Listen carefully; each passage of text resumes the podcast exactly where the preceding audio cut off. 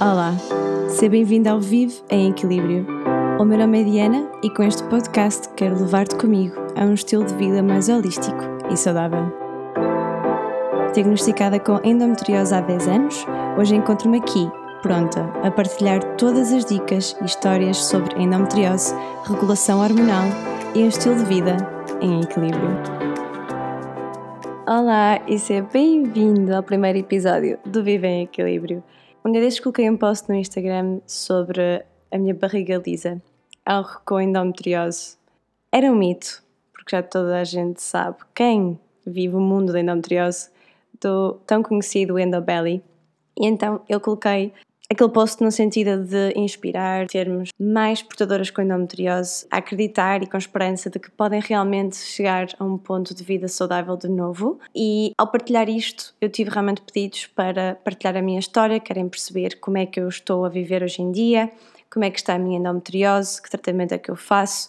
Então eu decidi começar com este primeiro episódio realmente com a minha história. Vou então começar do início. E foi aos 15 anos, porque, aliás, se começamos mesmo do início, vamos à altura em que eu comecei a menstruar, que foram aos 13 anos. Eu menstruei sem dores, eu não tinha. Eu tinha uma menstruação santa.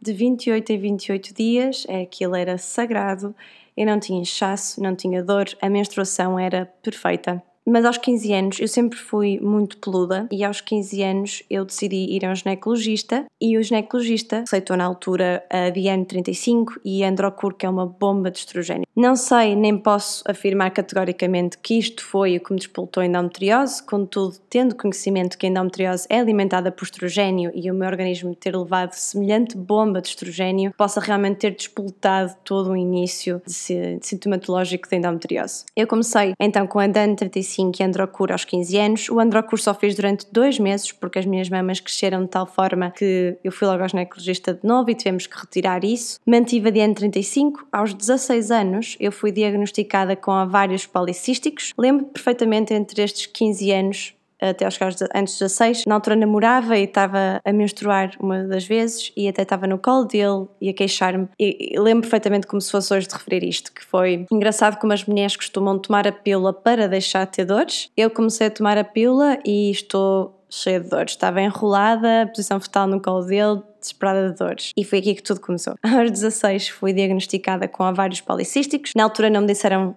nada do que é em específico, só me disseram são os quistos nos ovários, pronto, não podes deixar de tomar a pílula, porque medicina tradicional é apologista de manter a pílula, e sempre temos um problema, não vamos tratá-lo, vamos é encobrir, vá, assim, falando friamente, é basicamente o que vai acontecendo, e então eu mantive a pílula e as dores menstruais foram piorando e aos 20 anos, depois as dores já não eram só na menstruação, mas na menstruação era mesmo debilitante. Eu estava na faculdade, eu faltava exame, se fosse preciso, porque eu não tinha mesmo capacidade sequer de me levantar da cama. E foi aos 20 anos que me foi diagnosticado o início de endometriose.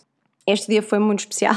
O médico, por um lado, teve a capacidade de me dizer isto é de endometriose. E eu disse o que é que é isso? Ele disse, ah, são células fora do sítio, são umas células fora do endométrio. E ok, não me parece assim tão grave. Mas logo a seguir disse-me, mas tens 3 anos para ser mãe. E na altura estava na faculdade e pensei, eu, o meu sonho sempre foi ir para Londres, acabar a faculdade e ir para Londres. Como é que eu que não tenho namorado, estou a acabar a faculdade, quero viver a minha vida em Londres, ter a minha experiência, como é que eu vou ser mãe dentro de 3 anos? E logo a seguir perguntei, olha, mas explique melhor isto, o que é que vai acontecer a partir de agora, que tipo de tratamentos é que pode acontecer, o que é que isto que repercussões é que isto tem na minha saúde. Eu queria saber mais e, não tive resposta a isso. A única coisa que me disse foi: são só umas células fora de sítio, não te preocupes. E eu, mas o que é que pode vir a acontecer? Que tipo de tratamentos é que podemos fazer? E na altura o médico só disse: ainda és muito nova para isso. O que eu achei mega irónico, porque se eu era muito nova para saber o que é que era a doença, o que é que podia, que repercussões é que podia ter na minha vida,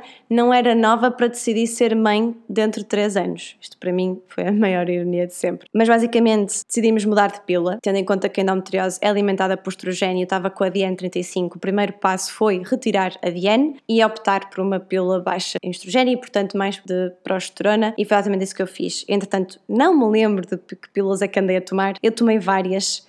Todas as que eu tentava nunca funcionava, eu continuava sempre com hemorragias quase contínuas. Houve uma altura que eu tive três meses a menstruar, que não era provavelmente menstruação, era só eram hemorragias. E sempre com dores, obviamente. Eu, na altura, perguntei ao médico o que é que eu faço quando tenho dores e ele disse-me: toma trifene. Tomava caixas e caixas de trifene numa semana e ibuprofeno 600. Eu era imune a quase tudo, já nada me fazia efeito. Aos 23 anos decidi ir a um outro médico porque este só me dizia para tomar medicação para as dores, eu não estava a chegar a lado nenhum, todas as pílulas que eu tentava não estavam a funcionar e então fui a um outro médico. Tive um dia em que tive um colapso em casa com os meus pais, uh, berrei, chorei, tudo e os meus pais já disseram: Ok, não estás mesmo bem, vamos ver um médico novo. Este segundo médico era mega carinhoso, mega compreensivo, mas foi nessa altura que eu estava tão mal que eu decidi que tinha que perceber mais, porque endometriose não são apenas células fora do sítio, não são só dores menstruais é muito mais do que isso. Os níveis de estrogênio elevados provocam uma fadiga mais do que crónica, é horrível. Eu não conseguia estar com amigos e sentir-me feliz, não conseguia dar uma gargalhada, eu não conseguia sequer ter a iniciativa de sair de casa nessa altura para estar com amigos, porque tudo era um sacrilégio, era horrível. A tomar banho era doloroso a ideia de ter que me despir para tomar um banho, e portanto, houve um dia, nas notícias, apareceu um caso de endometriose e a miúda estava a falar do quão difícil era ter endometriose e que não era só das menstruais, também emocionalmente mexia imenso, uh, sintomas depressivos e tudo tudo mais. E eu em casa disse: Pois, isto realmente não é para doce. E os meus pais disseram: Ah, até parece, não sei o quê, não exageres, não, não. Eu disse: Não. E foi aí que eu estourei, chorei, gritei e disse: vocês dizem isso porque não são vocês que têm este problema, sou eu que tenho, sou eu que vivo com a doença, eu é que sei o que é que tenho sofrido, completamente fora de mim e foi aí que, ok, vamos ver outro médico. E esse médico foi realmente mais compreensivo. Mudei para a pílula Visan, que na altura, e por acaso não tenho conhecimento de, nesta fase, haver outra que seja realmente feita só para endometriose, mas a pílula é realmente muito cara e o tratamento é tão forte que deve ser feito apenas durante meio ano. Os efeitos secundários são péssimos. Um deles é a osteoporose e eu tinha, comecei a tomar aquilo, realmente, em termos sintomatológicos, eu melhorei, mas comecei a ter outros problemas, outros sintomas. Eu estava cheia de dores nos ossos, nas articulações, estava a ser horrível. Eu estava com a pila já há dois anos, com essa Visan, portanto só estava aos 25 e aquilo não melhorava. E dos 23 aos 25 houve uma noite que caí em mim em tudo, em to a todos os níveis. Só para perceberem melhor, eu acabei a faculdade e fui para Londres realmente viver, estive lá um ano e meio e ao final desse ano e meio eu estava sempre a chorar, todas as noites eu adormecia a chorar. Eu achei que era porque estava com saudades da família e que teria que voltar a Portugal, portanto eu voltei a Portugal, continuei a chorar todas as noites, eu decidi que tinha um mês para arranjar trabalho em Portugal, senão voltaria para Londres. Ao final desse mês eu tinha um trabalho full-time e um part-time, fiquei toda contente, continuei a chorar todas as noites, pensei, ok, é porque eu era independente em Londres, tinha a minha casa e agora em Portugal estou em casa dos pais, eu precisei do meu espaço e aí vou ficar bem. Arranjei o apartamento, fui viver sozinha com uma amiga e uma vez mais eu continuava a chorar todas as noites. E foi numa dessas noites em que eu estava mesmo cansada e eu só pensei, eu não ponderei suicidar-me, ok? Mas eu só pensei, Agora eu percebo porque é que há pessoas que cometem suicídio, porque é realmente muito cansativo viver assim. Mas os médicos diziam-me que não havia volta a dar, era gerir os sintomas desta forma, que eu não iria viver sem dor, e isto custava-me imenso. Eu pensei, não, eu tenho 24, 25 anos, eu não posso viver assim para sempre, isto para mim não é concebível. Tem que haver mais do que isto. E foi nessa noite que eu não dormi, parei de chorar, não dormi. Não sei que, o que é que me deu, mas eu só comecei a pesquisar endometriose em várias línguas. Eu pesquisei em italiano, eu vi o que é que faziam em endometriose no Brasil, na Alemanha, e depois eu traduzia tudo o que eu via na Alemanha, tudo que era inglês, eu vi o que é que tratamentos faziam nos Estados Unidos, em Inglaterra. Epá, mas foi uma noite incrível, porque eu percebi que tinha tanto mais que eu podia fazer. E então comecei. A primeira coisa que eu percebi foi o efeito que a alimentação tem na gestão sintomatológica da inflamação da endometriose. Portanto, mesmo tendo tumores dentro de nós, nós conseguimos controlar a inflamação tendo uma alimentação anti-inflamatória, que faz todo sentido. Também, tendo conhecimento do facto da endometriose ser alimentada por estrogênio, se tivermos uma alimentação baixa em estrogênio, portanto, não consumir alimentos que vão aumentar este estrogênio. Estaremos a falar especificamente de carnes vermelhas, processados, comidas pré-cozinhadas, laticínios, tudo isso tem influência hormonal em nós. O glúten é inflamatório, açúcar e cafeína, mega inflamatório. Eu, nesse dia, senti que tudo tinha mudado. Eu, como percebi isso, fiquei mega feliz e como eu tinha imensas saudades de Londres, disse à minha mãe: Olha, eu sinto que estou muito melhor, vou melhorar imenso e por isso vou voltar para Londres porque eu morro de saudades de Londres e vou estudar eventos lá, que era a minha. Era a minha paixão e, portanto, lancei-me de novo para Londres. E foi nessa segunda fase em Londres que realmente comecei um estilo de vida completamente diferente. Se eu inicialmente, da primeira vez que fui para Londres e a minha endometriose piorou imenso, porque eu comia bacon quase todos os dias, hambúrgueres, depois eu trabalhava em eventos que tinha comidas muito boas, mas quase nunca saudáveis. Chefes a fazerem fish and chips, que é tudo menos saudável. Fish and chips não é nada demais, nem é assim tão bom, mas feito por um chefe com molhos mesmo bons a acompanhar e tudo mais. Era realmente um, um pitel para mim e eu comia imenso. Depois em Londres existe a Poundland, que é tudo a uma libra, e eu comprava todos os dias duas libras e cada libra era um pack de três Kinder Buenos. Eu comia seis Kinder Buenos por dia. Eu trabalhava em eventos, portanto eu tinha sempre à disposição café filtrado. Eu tomava sete malgas, sete chávenas de café filtrado por dia. Em cada chávena eu colocava à volta de 8, 9 pacotes de açúcar. Ok, o pacote de açúcar em Londres não tem a mesma quantidade que cá em Portugal, mas imagina na mesma que seja 4, 5 pacotes de açúcar 7 vezes ao dia. É ridículo. Portanto, a primeira vez que eu lá estive, aquele primeiro ano e meio, foi horrível. A minha endometriose piorou imenso, já para não falar das horas completamente loucas que eu trabalhava em eventos e eu não tinha tempo quase para descansar. A maior parte das vezes eu dormia só 4, 5 horas, trabalhava tipo 14, 16 horas seguidas. Era realmente muito esgotante e isto hormonalmente é das piores coisas, mas isto em relação ao estilo de vida, descanso e tudo mais, falarei mais à frente noutros episódios. Mas pronto, da segunda vez que voltei a Londres, eu não decidi que nunca mais ia tocar em café e açúcar. Eu percebi o quão mal aquilo me fazia, então eu decidi, ok Diana, tu vais conseguir. Não vais deixar de comer, tu só tens que fazer 48 horas sem. Isto foi o que eu me propus, foi a uma sexta-feira decidi isto e disse, ok, segunda-feira começas e quarta-feira podes comer um doce e tomar café. A maior dificuldade foi, eu não tomava sete cafés por dia, passei a tomar só um. De manhã eu tinha que ter café, tinha que sentir o cheiro, o sabor do café, senão eu dava em maluco e depois isto não ia dar resultado. Portanto, deixei apenas o café durante o dia, mas o primeiro da manhã mantive. E eu pensei, pronto, são só 48 horas. Quarta-feira podes tomar mais um café do que ao costume e uma boa sobremesa. Trabalhei a semana toda, quando é por mim era sexta-feira, Cheguei a casa depois do trabalho e pensei: bolas, eu nem comi nada de açúcar, nem comi mais sobremesa nenhuma esta semana. E a única dificuldade realmente foi substituir os cafés ao longo do dia. Então passei a tomar chá verde porque ele que era anti-inflamatório, mas eu odiava o sabor de chá verde.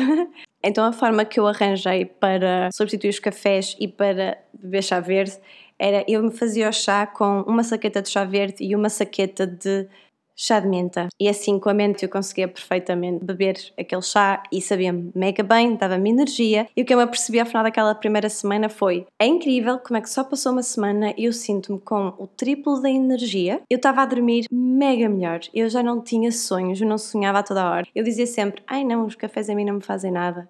Se calhar fazem, mesmo aquelas pessoas que dizem que não faz, se calhar faz. Em relação ao açúcar, eu pensei, ok, já que não comi nenhuma sobremesa, amanhã é, é sábado, ao sábado ou domingo, normalmente íamos com os amigos portugueses comer ao restaurante português e eu pedia sempre natas do céu. E eu nesse sábado cheguei lá e disse: Bem, não comi açúcar o dia todo, portanto vou pedir as minhas natas do céu. Quando as natas do céu vêm para a mesa, eu meto a primeira colher à boca, eu fiquei. Ah, mas isto é tão doce, não consigo. Foi horrível a partir dali foi literalmente. Uh, Diz-se não é, que normalmente temos é 48 horas para fazer detox ao corpo e a partir dali é tudo psicológico. E comigo, em relação ao açúcar, foi mesmo isso. E eu, hoje em dia, às vezes apetece-me comer um Kinder Bueno. Eu não consigo comer um Kinder Bueno inteiro. Eu tenho só os Kinder Buenos só com um quadradinho, como de vez em quando.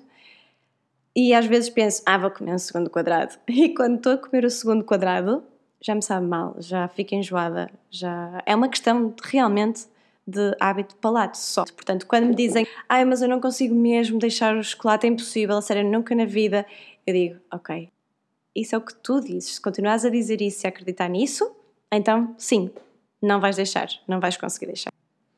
Entretanto, isto foi o meu estilo de vida que fui alterando durante os 23 e os 25 anos. Sempre que eu vinha ao médico, perguntava até que ponto é que eu não devo ter uh, fazer uma cirurgia porque eu ficava com a minha barriga tão, tão, tão inchada. Era assustador. Eu em chamadas de Skype com a minha mãe às vezes mostrava e chegou a acontecer mesmo a minha mãe dizer filha, tens a certeza que não estás grávida? Eu não, mãe. Só se fosse Virgem Maria.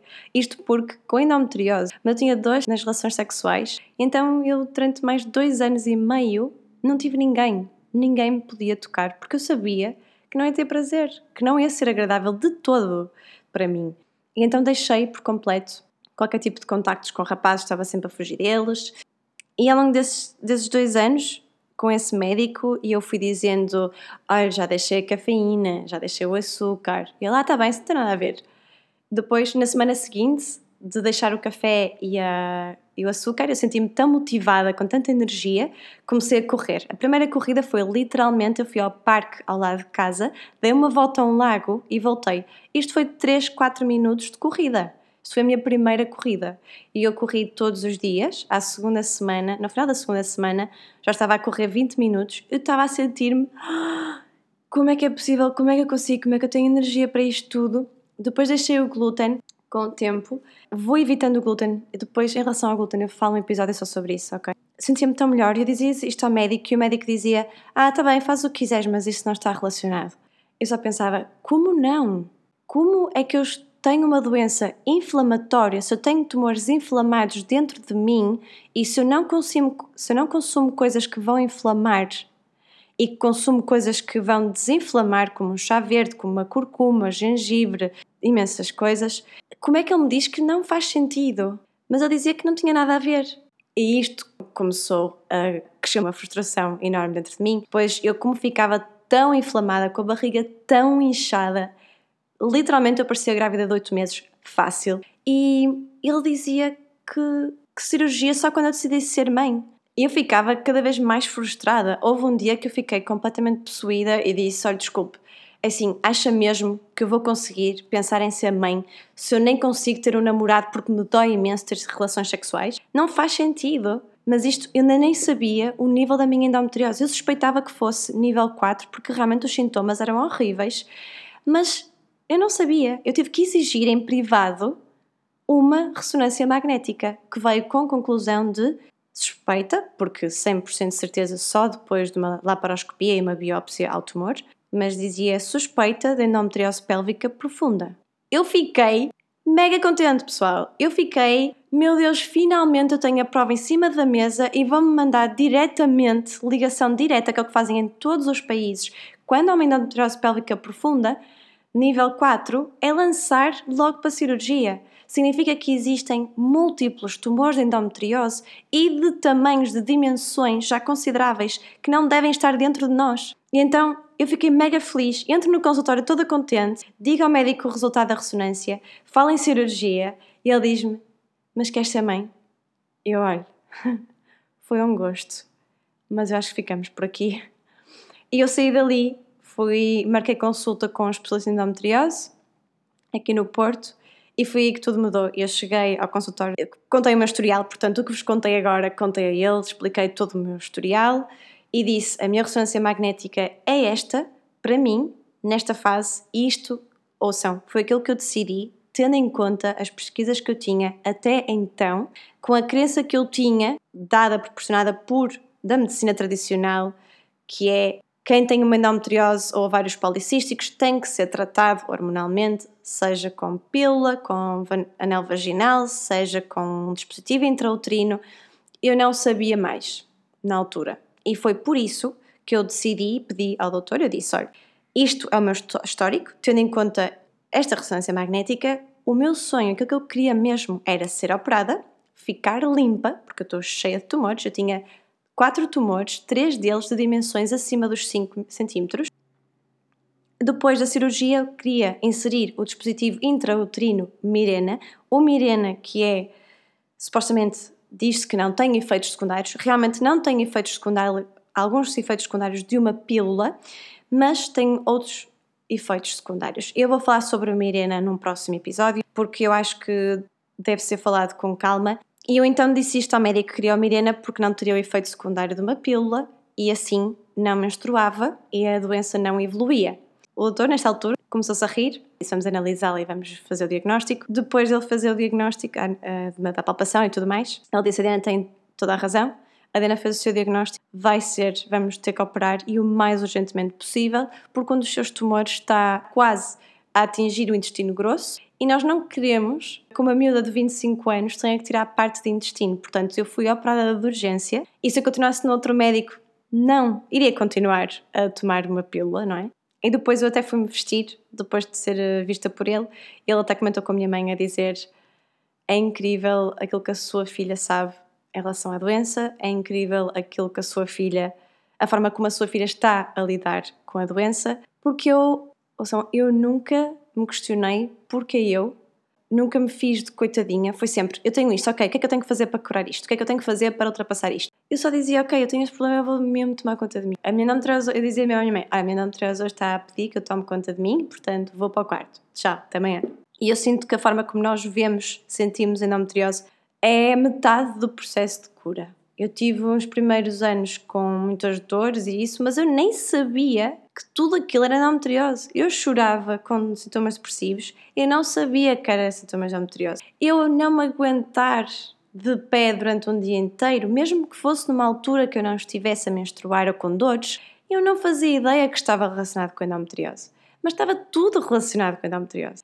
Porque tudo está, quando nós temos um problema hormonal, vai afetar todo o nosso corpo, toda a nossa vida, a nossa disposição, a nossa paciência, a nossa irritabilidade. É isso. E portanto, esta é meu, a minha história até inserir o Mirena. Nos próximos episódios vamos então continuar e vou abordar depois especificamente pontos que fui falando ao longo do, do podcast, do episódio de hoje. Portanto, vai ser sobre o Mirena, quero ir mais a fundo em relação a isso, a forma como vemos a doença, como a encaramos, faz toda a diferença. Porque a forma como nós vemos vai influenciar como nós nos sentimos, certo? A nossa emoção, aquilo que estamos a sentir no momento. E as nossas emoções, inevitavelmente, vão influenciar as nossas hormonas. E se nós olhamos para a endometriose estamos num dia mau e ficamos com uma raiva horrível, uma frustração horrível em relação à endometriose, os nossos níveis de cortisol vão elevar, tudo isto vai desregular as nossas hormonas e todos os sintomas de endometriose vão piorar. É um ciclo. E bem, hoje ficamos por aqui. Espero que tenham gostado, que tenha elucidado um pouco de como foi a minha vida até aqui, até inserir o Mirena. Isto foi aos meus 25 anos. Eu agora já vou entrar nos meus, no grande 31. Entretanto, para mais dicas de um estilo de vida saudável, holístico, podem-me seguir no Instagram. No Instagram podem-me encontrar como The Holistic Endo Girl, já aparece, é tudo com ponto final entre as palavras, ou então Diana Balona. Diana Balona encontram-me sempre, seja no Instagram, no Facebook ou no YouTube. E aí partilho mais dicas do dia a dia, sobre yoga, alimentação e por aí. E vamos falando. Bem, falo convosco no próximo episódio. Beijo!